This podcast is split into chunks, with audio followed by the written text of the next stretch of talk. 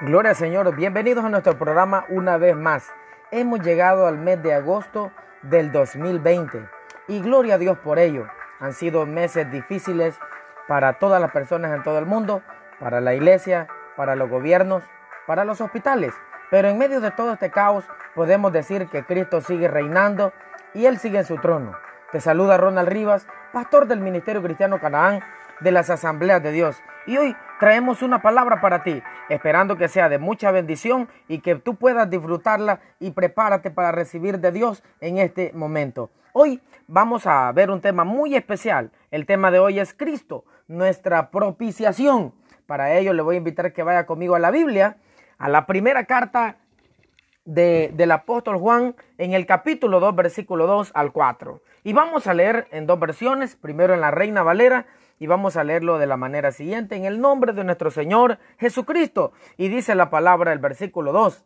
Y Él es la propiciación por nuestros pecados, y no solamente por los nuestros, sino también por los de todo el mundo. Y en esto sabemos que nosotros le conocemos si guardamos sus mandamientos. El que dice yo le conozco y no guarda sus mandamientos, el tal es un mentiroso y la verdad no está en él. Eso dice la Reina Valera 1960. Vamos a leerla en otra versión, en la Biblia para todos. Él sacrificó su vida para quitar nuestros pecados. Y no solamente los nuestros, sino los de todo el mundo. Podemos estar seguros de que si conocemos a Dios, haremos lo que Él nos manda. Alguien puede decir, yo conozco a Dios, pero si no obedece sus mandamientos, es un mentiroso y la verdad no está en Él. Según el el uso de los griegos en el Nuevo Testamento, usted mm, deberá saber de que el Nuevo Testamento tiene, eh, fue escrito en su mayor parte en griego, pero tiene eh, el pensamiento o la corriente de la época que reinaba. En ese tiempo reinaba la cultura griega.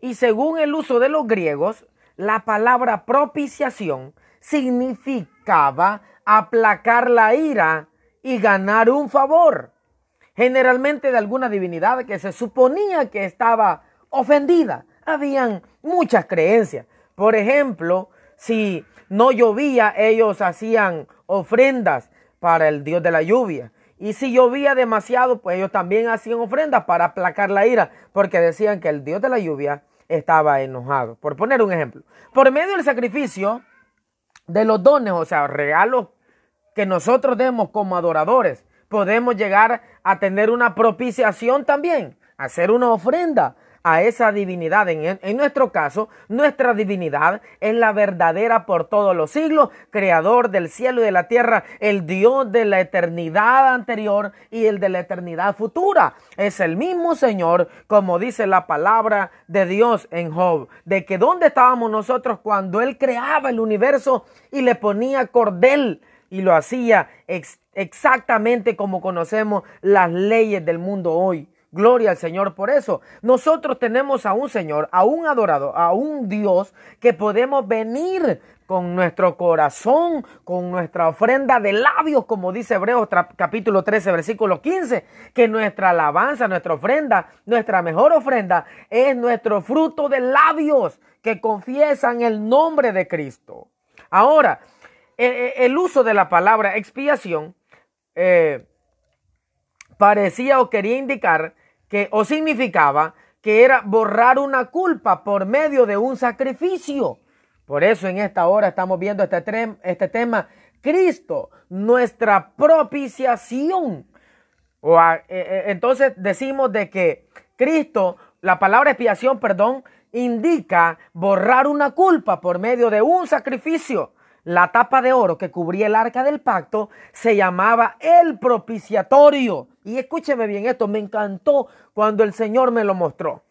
Cuando en el arca del pacto, adentro del arca, habían tres ingredientes por lo menos. Estaba la vara de que había reverdecido de Aarón, estaba la pieza de maná y estaban las dos tablas de la ley dentro del arca del pacto. Pero encima de la, del arca había algo que la tapaba, era una tapa de oro que cubría esa arca del pacto. Esa, esa tapa, esa tapa de oro se llamaba el propiciatorio. Y escúcheme bien esto.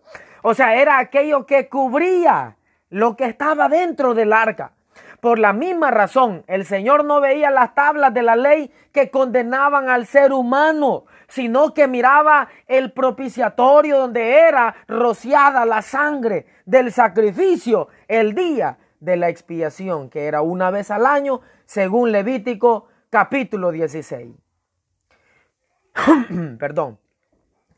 Para comprender mejor el sentido normal de la palabra propiciar, podemos considerar la manera en que Jacob se afanó por aplacar la ira de su hermano ofendido. Usted conoce la historia de Jacob y Esaú. Jacob lo había engañado y, la, bueno, en realidad no lo había engañado, sino que hicieron un negocio.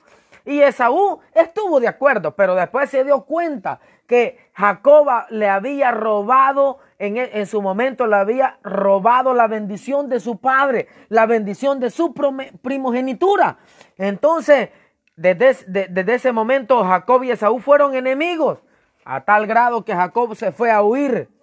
Pero luego venían a su encuentro los dos y Jacob envió presentes envió varios grupos de sus siervos delante de él, llevando una gran riqueza de ganado. Luego, hablando consigo mismo, dijo estas palabras, tal vez con estos presentes apaciguaré la ira delante de mi hermano.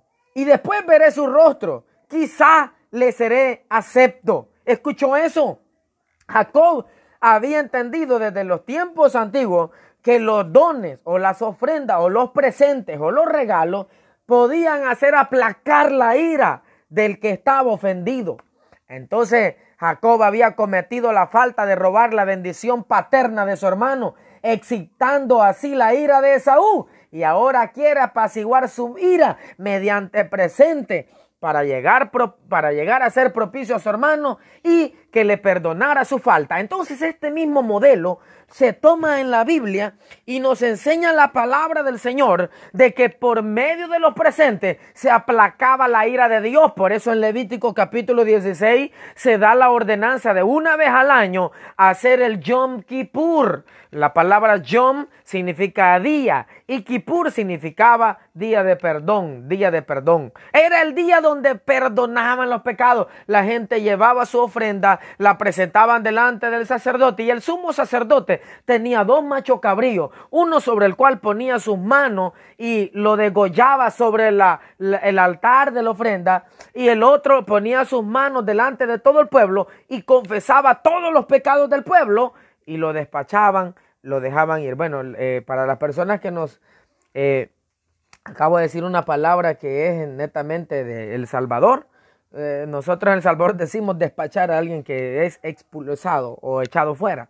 O sea, es despedido. Fue era despedido, el otro macho cabrío era despedido y se iba al desierto, llevando todos los pecados y allá moría en el desierto ese, ese macho cabrillo, porque llevaba todos los pecados del, del, pueblo. Ahora, veamos este tema y en primer lugar vamos a decir que ah, en el Antiguo Testamento había una dificultad para hacer una propiciación perfecta. Había una dificultad para una propiciación perfecta.